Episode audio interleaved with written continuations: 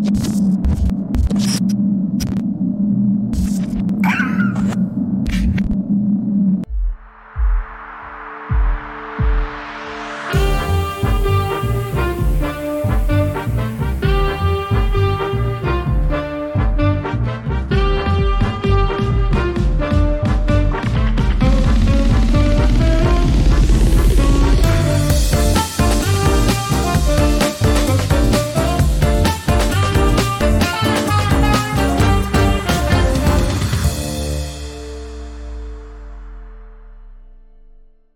Buenas tardes a todos.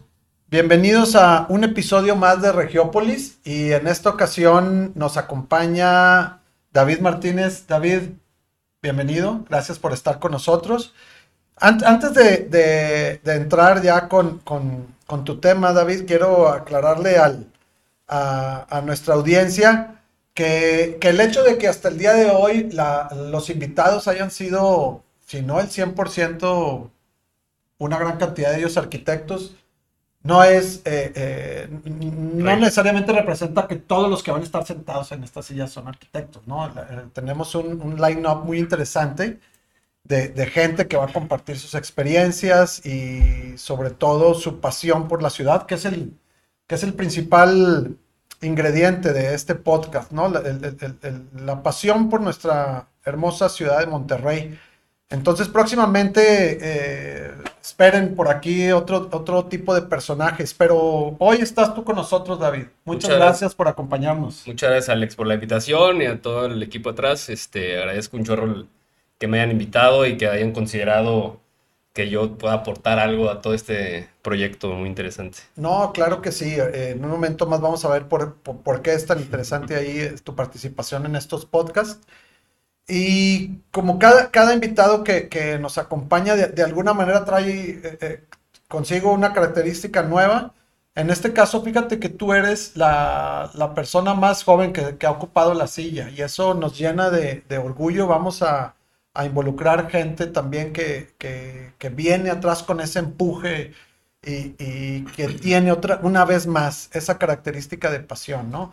Quisiera empezar, David, eh, explicando un poquito de, eh, tu antecedente, arquitecto por el Tecnológico de Monterrey.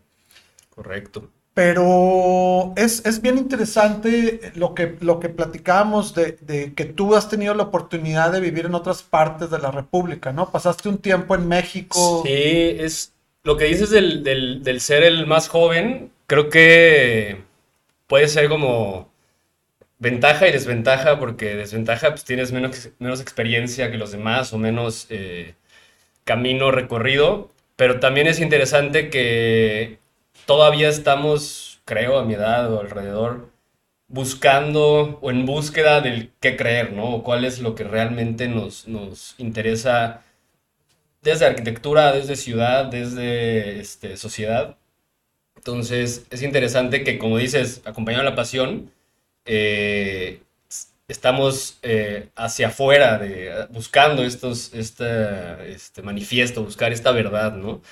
Eh, sí, em, yo fui una especie como, creo que todos los que han estado aquí, un bicho raro, ¿no? Que ha estado en todos lados. Puro, bicho raro que no es de aquí, ni de allá, ni de no sé dónde. Yo, yo nací aquí en Monterrey y crecí en, en el norte de la Ciudad de México, en lo más verdes. que está, los que no conocen los más verdes, está cerca de Ciudad Satélite, que es mucho más conocida. Ahí crecí eh, hasta los 16 años, ¿no? Infancia, adolescencia, ahí tuve todo el, todo el crecimiento importante, digamos. Luego me fui a Cancún, a la prepa, y en Cancún tomé la decisión, no sé buena, de irme, de venirme a Monterrey a estudiar. Este, yo tenía familia aquí de parte de mi mamá, pero pues muy lejana y por alguna razón me hizo clic y dije, vamos a Monterrey, allá fuera de Cancún, este, como que Cancún no, no era mi lugar, ¿no? Estaba un poquito fuera de, fuera de lugar ahí. Y me vine acá y pues como que empecé a, a, a conocer la ciudad que no me gustó. Estudié toda la carrera aquí y, y digo, intercambio, sí, pero cuando, cuando me, chistoso porque cuando me gradué, me cortas, ¿eh? Cuando me pase de mucha... De lanza. Cuando me pase de lanza. Cuando me gradué dije, vamos de aquí, yo no quiero regresar, yo no quiero tocar otra vez Monterrey, no quiero pisar ni volver a saber de Monterrey. Me regresé a Ciudad de México eh, y aquí estoy. Tres años Eh, después regresé, ya llevo acá Este- cinco años. Este, este canijo, obviamente tenemos pláticas previas antes de esto, no crean que nos venimos, es improvisado, pero no, pero tenemos, eh, platicamos antes, eso no me lo habías dicho, qué interesante. Entonces, tu, tu, tu, No se me había venido a la cabeza. tu primer encontronazo con Monterrey es de... de- Fíjate, en la, en, la, en la carrera yo era muy ñoño, entonces eh, me la pasaba en la escuela. En la escuela y el dormir al depa y en la escuela y salía muy poquito, sí tenía amigos, no era tampoco tan antisocial, pero salía muy poco. Entonces, como yo lo veo es que conocí realmente poco la ciudad, fuera de las avenidas que te llevan de un lado a otro, ¿no? Que es- ese se vuelve como tu, tu, película de lo que es la ciudad. Eh, y para mí en ese momento esa era la película. Y dije, yo no quiero vivir en un lugar así. ¿No? Venía, va a, va a sonar muy acá fantoche, venía de París, este, donde pues vives caminando. eh, parte del, parte del- de, de lo rico de estar allá es em, conocer la ciudad perdiéndote mientras caminas, ¿no? Este, y aquí no se podía hacer eso. Aquí no encontraba cómo hacer eso. En aquel entonces, En aquel ahora ya te, has, entonces- ya te has perdido, vamos a hablar de eso. Este, En aquel entonces y dije, pues Ciudad de México es como mi paralelo más cercano, ¿no? Y yo no quiero irme fuera de México, yo sí me, o sea, México, México es importante para mí. Eh, dije, Ciudad de México, ¿no? Allá sí puedo traducir, digamos, esas experiencias. Y por X o Y regresé acá, eh, un poco así como, como pellizcón Monterrey, ¿sí? Pero lo interesante es que eh, en mi, en mi, en mi experiencia fue una ciudad que empecé o aprendí a querer, ¿no? Aprendí a agarrarle cariño por lo que comentas ahorita de pues, distintas experiencias que empecé a hacer y que a través de eso empecé a conocer mucho más a fondo lo que realmente sucede en la ciudad, ¿no?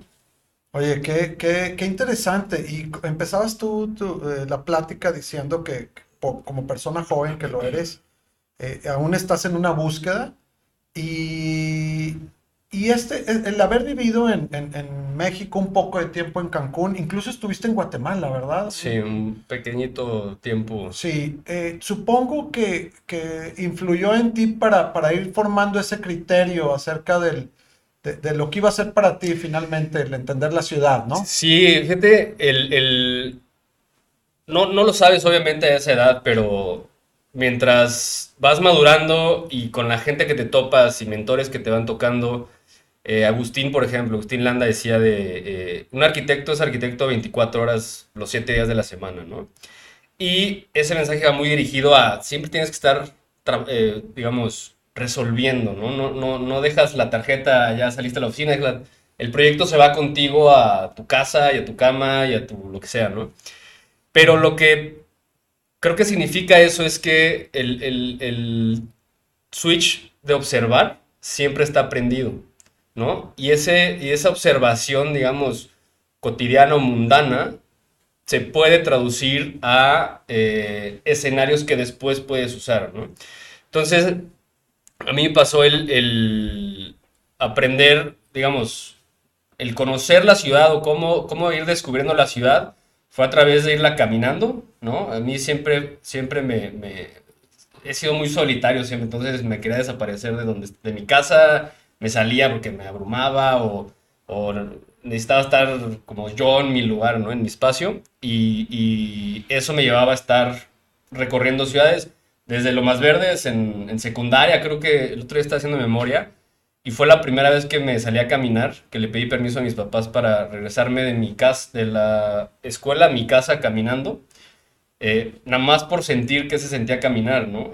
A los en secundaria, ¿no? 12 años, 13 años, sé, este... Es raro, pero como que siempre he tenido ese ímpetu, esa inquietud de, de vivir a escala peatón, ¿no? Vivir en las banquetas o vivir cruzando un parque.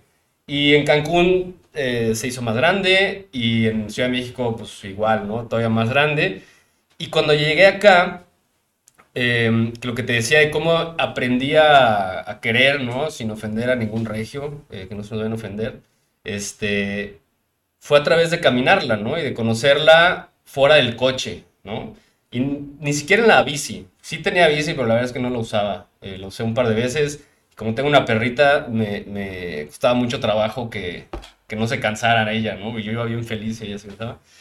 Pero eh, tomé la, digamos, eh, la iniciativa de ir caminando y así conocer distintos lugares de la ciudad que normalmente no, no este, eh, visitaba, ¿no? Eh, mi oficina está en el centro, yo vivía en el centro, entonces pues sí me movía mucho peatonalmente en el centro, pero también a veces me iba a San Nicolás, por ejemplo, ¿no?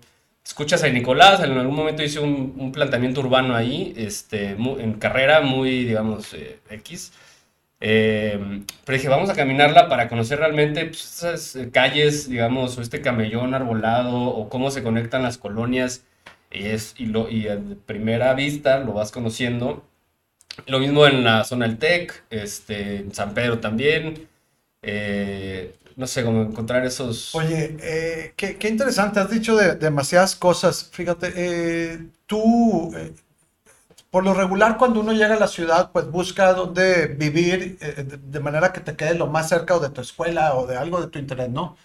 En tu caso, eh, viviste cerca del obispado, decidiste vivir ahí y supongo que, que, que, por ahí fue también donde aprendiste que esta manera de, de, de reconocer la ciudad, como dices tú, eh, eh, a, a, nivel peatón, te cambia totalmente la perspectiva, ¿no? Sí. Y, y, pero también de repente esas incursiones al norte, San Nicolás, que, que, ojalá, paréntesis, hago es aquí eh, eh, en este momento de, de, que la ciudad no es San Pedro, Monterrey, Cumbres y la carretera nacional. No, uh -huh. no, no. La ciudad de Monterrey es mucho más mucho que eso, ¿no? Y, y, tú tuviste esa inquietud, ¿no? Antes de, y eso que no hemos hablado de tu oficina, ahorita vamos para allá. Uh -huh. Uh -huh. Sí, el, el obispado, por ejemplo, cuando me regresé a Monterrey, yo ni en la carrera no conocía que era obispado, ¿no? Para que te des una idea de lo desubicado que estaba. Cuando llegué, eh, llegué al obispado, ¿no? Por azares del destino, no fue elección. Y es una colonia de las primeras colonias de casas, digamos, de los ricos. Era como el primer suburbio del centro de Monterrey, ¿no? En, este, en esos tiempos. Entonces, es una, es una colonia, digo, eh, Obispado, el eh, Chepevera y estos que están alrededor, Miravalle, todos esos, este, son colonias muy eh, ricas, digamos, ¿no? De, de vivirlas. Sí. Que en el coche, en el coche te, lo, te pierdes las sorpresas que puede haber, ¿no? Totalmente. Puljas tiene en, en, este Delirious New York una, una, un, un comentario de que es como en el elevador, en una, una, torre de edificios, ¿no? Como en esta. Te subes al elevador y del, del lobby al piso 18 uh -huh. te perdiste todo ese sándwich del medio, ¿no? No sabes qué existe. Puede haber un piso, puede haber 20, puede haber 3, puede haber lo que sea, pero nunca te vas a enterar. Y el coche es un poco es, lo mismo, ¿no? Te sales de tu oficina, te subes de tu coche, te vas a tu casa y en ese eh, intermedio no te enteraste de, Claro. De nada, no porque no haya, sino porque no lo estás agarrando. Vas viendo a, a, a velocidad, ¿no? uh -huh. a una velocidad que no, no, no aprecias. Sí. Ahora, esto no significa que no use coche, obviamente sí uso el coche. Sí, pero es Mucho, interesante el look, cómo usas tú el coche y también ahorita vamos para allá. Pero todo, toda esta experiencia de conocer, como yo digo, la, la, la, la ciudad en una escala uno a uno, uh -huh ha influido incluso en, en, tu práctica, ¿no? Y en tu sí. percepción de, de, cómo enfrentar es, los, los, los, proyectos, ¿no? Sí, yo no soy urbanista, eh, pero como que pues le vas agarrando el cariño a donde vives o el cómo vives, ¿no? Que es la ciudad. Eh, y poco a poco lo que yo he entendido es, eh, o he ido entendiendo, es que la tipología es lo único que cambia, pero el concepto se mantiene independientemente de la escala, ¿no? Por ejemplo, en la ciudad hablamos de, de un centro de barrios, de avenidas que conectan, de intermitentes, digamos, entre todos estos puntos, independientemente de la organización, pero esa misma idea se puede traducir, o ese mismo concepto se puede traducir a una casa, ¿no? La casa tiene su área común, su área social importante, el corazón, ¿no? Y tiene avenidas que son los pasillos o los recorridos para llegar a los cuartos, o a, la sala de tele, que son los barrios, ¿no? Las áreas más pequeñas, más íntimas o más, este, sí, de pequeñas. Este, y tiene sus, rincones y, sus, vacíos y sus sólidos, ¿no? Y un edificio, pues también se puede traducir así, un edificio público también. Un jardín, inclusive, ¿no? Que ya hablaremos del, del jardín ciudadano, también se puede traducir o conceptualizar bajo estas mismas ideas. Este, y eso digo, al ser solamente arquitecto sin mucho, eh, digamos, preparación en el tema urbano, eh, de forma práctica a mí me ayuda mucho a entenderlo en ese sentido. No, incluso comentabas que en otras ciudades, París, ciudades europeas o Estados Unidos, tú puedes ir recorriendo la ciudad a pie y, y vas viendo la variedad de edificios y como dices tú, la tipología, etcétera pero que en Monterrey, si bien no existe esa riqueza de edificios diseñados de todo tipo, el mero hecho de ver a otra escala las casas o las construcciones de menores proporciones también te va ayudando a ver. Fíjate, a mí me pasó algo bien, padre. En Oaxaca, eh, el centro de Oaxaca, digamos, lo más turístico, fue cuando descubrí eso de las sorpresas porque pues caminas, no me acuerdo cómo sea la calle, pero caminas por esta zona histórica y ves todas las fachadas iguales, ¿no? Eh, digo, ahí no es como que puedas andar el coche, pero, pero es que, lo que descubrí es que si te atreves a entrar detrás de esas fachadas, te vas a llevar un regalo, ¿no? Que es la sorpresa del patio, ¿no? O el jardín. Que si te quedas afuera y, y, nada más viendo así, este, nunca lo vas a vivir, nunca lo vas a experimentar. Y eso me ha pasado un poquito al, caminar, por ejemplo, alrededor de mi oficina, eh, de repente encuentras que se, casas abandonadas, pero que se está roto el cristal, o sea, y alcanza a ver el patio y cómo entra la luz un poquito y te asomas. Esos, esas cositas, digo, son muy románticas y, no, no, sea. Son regalos, ¿no? Son joyitas que te llevas por haberte atrevido a hacer esas cosas, ¿no? Y, fíjate, el, hecho de platicar eh, contigo en este momento va mucho por ahí, esa, esa exhortación al regiomontano a redescubrir su ciudad, a disfrutarla de esa manera a pie, es, riquísima y no solo las, las, las partes que ya sabemos que te vas a topar con un montón de cosas como el barrio antiguo y el centro mismo. Hay colonias, como comentaba el arquitecto Fernando López, como la Náhuac, que tiene unas, unas joyas increíbles, eh, eh, la, misma colonia Independencia, eh, San Nicolás, como dices tú. entonces, yo creo que coincidirás conmigo en que, hay que promover esa manera de conocer la ciudad. Sí, no, significa que, que, tu forma de moverte o la movilidad sea peatonalmente, porque todos conocemos lo que, lo que, el problema que sería eso en Monterrey pero yo lo hago, por ejemplo, de una forma recreativa, ¿no? Yo no lo hago para moverme de mi casa a la oficina, ¿no? Inclusive viviendo cerca no, no podía hacerlo porque pues tienes que salir a juntas y tienes que ir a no sé dónde y dar vueltas y así. De una forma recreativa en el que antes de la oficina me voy una hora a caminar y pues escoges, oye, ¿a dónde me voy a ir? Pues allá y vamos a recorrer eso y tal vez unas zonas son repetidas y ya las, las conoces y otras zonas con un poquito más de tiempo el fin de semana, dices, ah, pues hoy me voy a perder ahí a ver dónde llego, ¿no? Este, y pues vas haciendo, ligando, vas entendiendo cosas, conociendo. Qué padre. Ahora, hablando, yendo al tema de, tu oficina, ¿fue a raíz de, todo este encuentro tan íntimo con la ciudad de Monterrey que, que eliges ubicarte donde estás actualmente? ¿O fue una chiripota? No fue tanto del vínculo que hayan eh, tenido con Monterrey. Eh, fue más como la, lo melodramático que soy tal vez, o lo enamorado del romanticismo eh, arquitectónico, urbano. Idealista, digamos, ¿no? De, querer, para mí los lugares, de, los centros urbanos, digamos, o los centros históricos de las ciudades, para mí siempre han sido como donde más, eh, donde más, este, ¿cómo se puede decir? Donde más puedes encontrar mensajes ocultos o más puedes encontrar sin, sin, palabras, pues, ¿no? Hay una, hay una energía. Exacto, te pueden transmitir cosas eh, por, la, por la misma historia que tienen, ¿no? Yo crecí en los suburbios, allá en lo más verdes, eh, de los primeros suburbios de la Ciudad de México, este, modernos, digamos. Em, pero por alguna razón me identifico muchísimo más con los centros, con el caos, con las con donde no hay cómo moverte, hay mucha gente y coches y todo el ruido y edificios altos y como que todo este caos que podría ser para mí es, es mi, mi donde más cómodo me siento, digamos, ¿no? Y después, digo, tras ese romanticismo idealizado, digamos, dije, pues vamos a buscar una oficina en el centro, ¿no? Estaba terminando el, el Jardín Ciudadano, vivía en el Obispado, y nos está ladrando un perro. Este, Son efectos de sonido para este sentido del caos urbano. Eh, vivía en el obispado y estaba haciendo el jardín ciudadano y estaba en un lapso donde, bueno, mi oficina estaba en mi depa, en el obispado, y dije, ya tengo que salirme a una oficina a fumar, más en serio, a qué, estamos jugando, ¿no?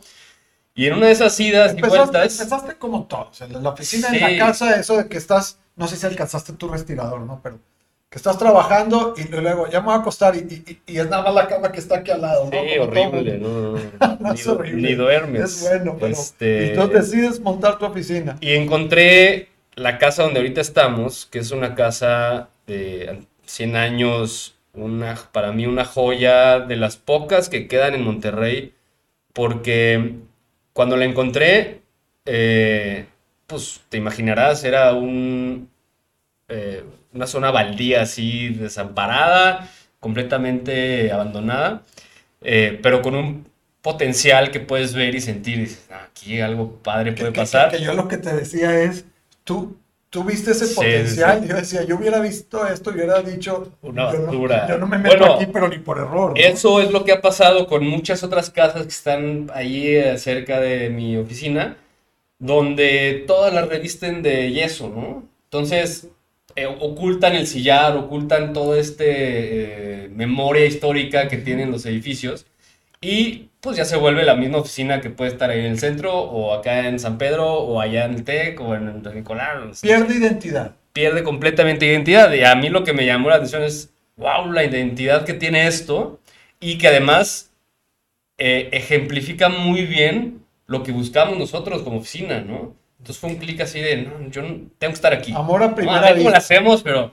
ajá, aquí tenemos que estar. Fíjate, eh, para, para, los que no conocen la oficina más que hablar de que su oficina es muy linda y todo esto, el, el, el, hay, un, hay una situación ahí todavía más atrás, es cómo él decide, en un momento en que ya está preparado con su práctica para montar una oficina, que podrías haberla puesto en cualquier lado y pensando en que, como muchos le hacemos, no necesito estar cerca de donde estén mis clientes, necesito que tenga lugar de estacionamiento para mí, para la gente que va a trabajar conmigo.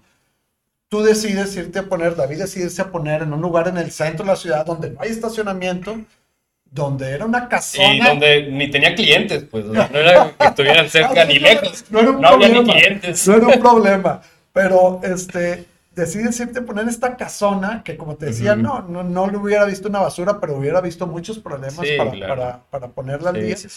y para a lo mejor algunos de ustedes que conocen el centro de la ciudad o que estudiaron la UR, David ocupa una casa que anteriormente ocupaba un bar que, que yo no conocí, no sé, me platicaron. se llamaba La Mina, por ahí entre, entre Rayón y Aldama, este, enfrente de la actual UR que, hoy, después de la intervención que tú realizaste ahí, es una joya. Ahorita hablamos de lo que sucede adentro, pero, pero el hecho de que hayas decidido tú de, mutuo instalarte, rescatarla, habla eh, de, lo que tú traes y ese romanticismo y, que, finalmente tus proyectos y tu práctica transmiten, ¿no?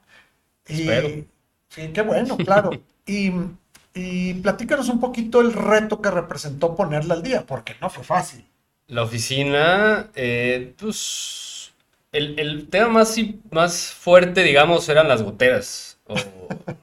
y luego abriste tragaluces ahí. Y luego abrimos tragaluces, nos metimos en más problemas. Y sí, el circuito eléctrico y todas estas cosas eh, que no sabes ni a lo que te estás metiendo y al final, hasta la fecha, todavía no terminamos de arreglarla, ¿no? Para que te des cuenta. Pero es el pago que, eh, el costo que pagas por eh, estar en esos lugares, ¿no? Sin embargo, para ti, ese costo... Vale la pena 100%. Claro, no, no es que lo disfrute, ¿no? No es así un gozo, wow, cuánto, todo lo que tengo que sufrir me encanta, pero lo prefiero, Mm. ¿no? Prefiero tener eso y llevarme de premio todo lo demás Es elección. a no tener ningún problema y tampoco llevarme nada a cambio, ¿no? Claro. Entonces ese como trueque de, sí, estamos batallando y así, pero ve dónde estamos, ¿no? Qué chido y estamos haciéndolo. Estamos, estamos promoviendo mucho tu oficina. A lo Sí, mejor ya, mañana te caen un montón de visitantes y, qué padre. Tiene un lugar ahí sensacional. Hagan de cuenta que es un oasis en medio del centro que ha creado este hombre ahí. Suceden, te transportas a, a otra dimensión, ¿no? Ya estando ahí sobre el patio que habilitaste atrás. Sí. Sin embargo, también has sido testigo de cosas que suceden en el centro de la ciudad que mucha gente no tiene ni idea, ¿no? Entre otras cosas, toda esa dinámica con la cuestión esta de migración, que vamos a hablar más adelante del tema de migración. Pero tú lo estás sin querer viviendo ahí de Sí, primera mano. Sin, sin querer y sin saber, la verdad, este, digo, hay otros expertos en migración. No, Bueno, pero- No otros expertos, hay expertos, yo no soy experto, nada en lo absoluto. Yo, eh, por conocimiento empírico, eh, me he dado cuenta que alrededor de mi oficina, que está muy cerca ahí, no me, no- no me acuerdo el nombre de la calle, pero la calle donde están todos los visados, Sí. mm, sacan todas las visas y como consecuencia de eso, alrededor de mi oficina hay muchas casas de huéspedes, le llaman, ¿no? Donde llegan, un día llegan los migrantes, se quedan una noche y al día siguiente ya se van, ¿no? Que, que van a tramitar sus papeles van para, a tramitar, para o sea, México. llegan en camión, ¿no? Llegan hordas de 20 personas este, caminando, los ves en la calle, eh, con esa misión de sacar la visa, sacar los papeles y, quedarse ese día que tarda el trámite tal vez y luego vámonos lo que sigue, ¿no? Pero es, es, es, es impresionante que yo no sabía y, como digo, pues lo fui entendiendo poco a poco estamos en una zona de ese tipo, donde un- una buena cantidad de casas están destinadas a ese uso, ¿no? Entonces no Es es, la un uso zona. O sea, de no la es la zona, única, hay un montón ahí. de la zona y es, es curioso porque no es, una, no es un uso ni comercial, ni de vivienda, ni de oficina, no es un uso que genere movimiento o, digamos, eh, ¿cómo se le dice? Retorno a la ciudad más que al dueño local. A ver, ¿no? y otra vez, más allá del retorno, es la ciudad en la que vivimos y está sucediendo actualmente ese tema, ¿no? Y tú lo estás viendo ahí, ves la gente, camiones que llegan de, de- de gente, de, supongo, han de ser sudamericanos, de, de todo tipo, y, y estás este, en eso, ¿no? Platicaba también un poquito Chente Tapia, que ya estuvo aquí, que también tiene su oficina en el centro, que, que le ha tocado otro tipo de interacción, por ejemplo, ahí, ¿no? De, de un bar que tenía cerca de su oficina, en el que iba solamente gente mayor y no aceptaban jóvenes. Ah, y unas dinámicas ahí muy interesantes de baile y música, sí, ¿no? pues Entonces, es- están viviendo ustedes de primera mano cosas que la gente... Pero es muy ni chistoso sabe, eso, ¿no? porque estos migrantes nunca, si no pones atención, no te enteras que están. O sea, son muy, son muy eh, respetuosos, digamos, como que los tienen así de que haces algo raro y olvídate tu trámite, ¿no? Entonces, son muy respetuosos, cuidan mucho el lugar donde están. eh, o sea, no, es- no es mucho revolterío, ¿no? Solamente te das cuenta de que se están ocupando estos lugares en el centro de esa forma, ¿no? Y hace, pues, nada más Y imaginar. otra vez está sucediendo. Y luego otra cosa bien, bien curiosa de- del caso de vivir en el centro, de, de- de estar inmerso en el centro, eh, me llama mucho la atención cómo eh, llegas a tu oficina y, y- y te estacionas donde sea y, oye, Ujú, eh, aquí, el hay un, vecino, aquí hay un portón de no Sí. estacionarse. No hay problema, somos vecinos, somos amigos. Si el vecino necesita salir, Grita, coche gris. Y ya y salimos se a- mueve, ¿no? Y eso ya... Sí, ya- pues es, o sea, es, pa- es parte del, no es un barrio, pero es como el, cómo vives en una idea de barrio, ¿no? De que no es, no es que seamos brothers los vecinos, pero todos nos ubicamos, ¿no? Ya sabemos el de las copias, el del vecino este de los, de los migrantes, nosotros, los del seguro. O sea, como que todos nos ubicamos quiénes somos y, y ya pues tanto tiempo ubicamos los coches o, o que, o que si nos paramos enfrente de su cochera o su portón, pues no es alguien desconocido, ¿no? Ya, ya son los de acá, ¿no? Este, y eso es padre porque otra vez te, te lleva, no es que yo sea un fan de interactuar con gente que no conozca, pero te lleva a tener esas relaciones eh, con más gente, con la sociedad, ¿no? Fuera de tu círculo íntimo, ¿no? Todo, todo eso es input que eventualmente vas a plasmar en tu quehacer y, y te Sí, va a ayudar a, también. a- a percibir de distinta forma la- cómo afrontar las, las soluciones, ¿no? Sí. Ahora, David, cambiando un poquito el, el- el tema, eh, ¿has tenido tú la oportunidad de, de no solamente tener tu oficina en el centro, sino de trabajar en proyectos en el centro de la ciudad? Eso es buenísimo. Este, pocas veces eh, se tiene la oportunidad de trabajar en proyec- proyectos como el que tú nos vas a platicar ahora, ¿no? De, de edificios y demás, hay, hay varias firmas que han tenido la oportunidad de hacerlo. Sí. Yo- Quisiera que entráramos al tema del parque ciudadano. El... yo- los proyectos que he trabajado son minúsculos, ¿no? Contra Agustín, por ejemplo, todos estos este, grandes... Minúsculos en escala. minúsculos en escala. Espero Sí. que en, en potencia tengan más este, Eh, poder. no, no creas, a veces es más complicado diseñar una casa habitación que un edificio de 300 departamentos, ¿eh? Pero bueno, ¿qué ibas a decir? Este, entonces nos tocó, nos tocó participar en el, lo que le conocen como Parque Ciudadano. Eh, ese fue de, pues digamos, el primer proyecto formal de la oficina. Eh, fue un concurso que ganamos, este, y a mí me interesó participar porque estaba en el centro y por esta idea romántica que te platicaba de, wow, imagínate tener un proyecto en el centro, ¿no? Qué, qué- qué importante legado vas a dejar a la ciudad, ¿no? Lo del centro siempre va a estar. No es como... O, o siempre va a tener esa identidad de gente adulta, de gente joven que lo va a seguir eh, recorriendo y gente de una zona y de otra zona siempre van ahí, ¿no? Es como ese, este, este área común.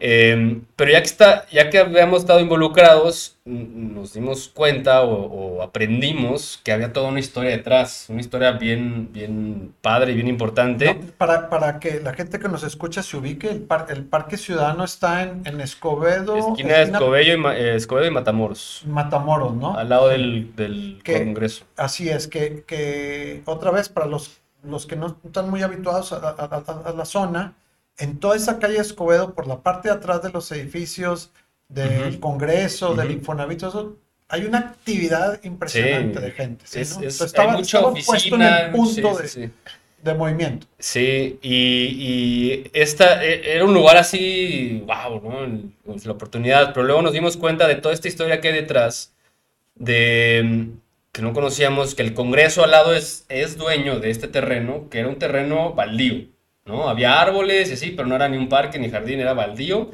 La gente lo cruzaba para llegar, para, para atajar la esquina, digamos, ¿no?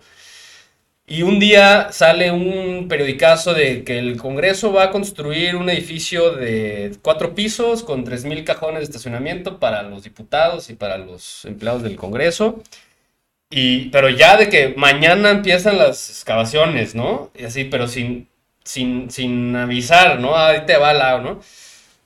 Y entonces un movimiento muy eh, veloz y ágil de, muchos activistas ciudadanos eh, decidieron irse y plantarse al terreno en mero enero, creo que era de, mil, de, de 2016, este, un friazo y así, tiendas de campaña y ayudándose entre todos, como no sé, 40 personas en total estuvieron ahí por dos semanas, impidiendo que la retro que ya estaba ahí empezara a, a A construir hacer estacionamiento. desastre, ¿no? Sí.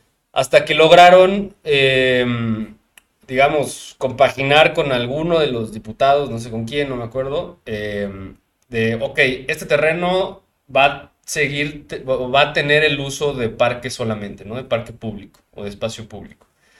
Y no se va a poder construir ahí nada, ¿no? Entonces, ya habiendo, habiendo hecho ese, ese convenio, digamos, eh, salió toda esta idea del, del concurso. Vamos a concursar el parque ciudadano, ¿no? El parque de los ciudadanos, para que todos peleamos y todos queremos. Y de ahí, de ahí nació este, este concurso que ganamos y nosotros le llamamos Jardín Ciudadano, no parque. De hecho, esa es una pregunta que yo te haría. Ya estamos cerca del final del, del, del, del- No se vayan, ya tiempo. casi acabamos. Ya casi acabamos. Este, aguántenos. Está muy interesante esto.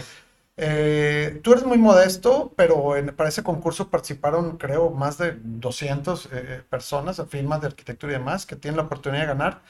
pero lo que acabas de decir es, es, eh, es primordial. El hecho, tú lo llamas jardín, el, el, hecho de que tú lo hayas ganado, muchos dicen que fue que propusiste un jardín ciudadano y no necesariamente un parque. Es, es eh, ¿Puedes elaborar un poquito al respecto? Muchos se enojaron cuando ganamos porque dijeron que había ganado un render. Este, hicimos un, render muy dramático, así, con un fondo de canaleto. Se vale. Este, se vale, ¿no?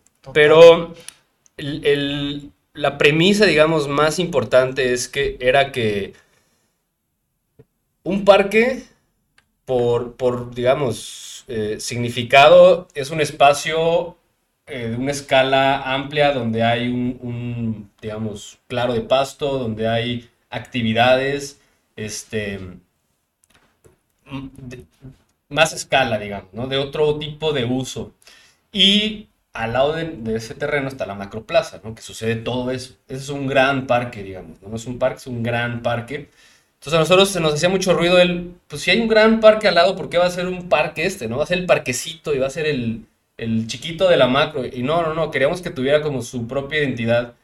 Y de ahí nació el tema de, ok, un parque no es, va a ser como el jardín de la casa de tu abuela, haz de cuenta, ¿no? Que tienes una memoria muy distinta de lo que piensas cuando te dicen parque contra lo que piensas cuando te dicen jardín. Un jardín lo, piensas más íntimo, más con plantas, más de cuidado, más de, de, que puedes encontrar un rinconcito y sacar tu silla, ¿no? Mucho más personal tal vez. Y bajo esa idea fue lo, por lo que empezamos a llamarlo Jardín Ciudadano y a trabajar pues toda esta idea de, del, del proyecto. Fíjate, y tengo que decirlo y con esto ya nos acercamos al cierre de la plática, pero es un proyecto magnífico. Si ustedes van ahora y lo conocen, infortunadamente lo ha dejado caer mucho la ciudad, el, Congreso creo que sigue siendo propietario de, los responsables. Y lo ves eh, deteriorado y demás, tristemente como muchas otras áreas de la ciudad. Pero lo impresionante es que, después de lo que ustedes propusieron ahí, y a pesar del estado de deterioro, lo usan todavía todos los días, a todas horas, es un lugar, como ese jardín que tú construiste inicialmente, ¿no? Solamente por el hecho de estar se usa. Nosotros tuvimos la fortuna de ganarlo y hacer lo que nosotros planteamos. Lo hubiera ganado el que sea y se hubiera seguido usando, porque es un espacio que se necesita, ¿no? Que necesita la gente para no sentar o no quedarse eh, recargada con el poste de luz en la banqueta y tener una banca con un árbol que le dé sombra mientras espera el trámite del IMSS, ¿no? Lo necesita, ¿no? Porque tiene todo este movimiento de esa zona. Y eh, con lo que dices del infortunio de, cómo está ahorita el estado del parque, que es tristísimo. Necesitamos esos, esos activistas. Pero es que lo más triste aún es que con muy poco esfuerzo, así se arregla. Porque así lo diseñaste. No, para, Que fuera, para que fuera eh, casi. Eh, sí, lo que. Lo que Sí, sí, sí. Entonces, lo único que se necesita no es, no es este, un gran, una gran labor enorme de movimiento de masas, es solamente pocas personas que les prenda el chip y que se pongan de acuerdo y que digan, esto vale la pena, no, no, no involucra gran cosa a, lo que nos, contra lo que nosotros este, podemos hacer, ¿no? Entonces, este, es lo único que necesita, que alguien, que alguien le, le lo voltee a diga, ah, ahí estaba el Parque Ciudadano, que no nos acordábamos, ya está olvidado, oye, vamos a echarle una manita, vamos a echarle un poquito de agua a las plantas para que, para que se vea bien.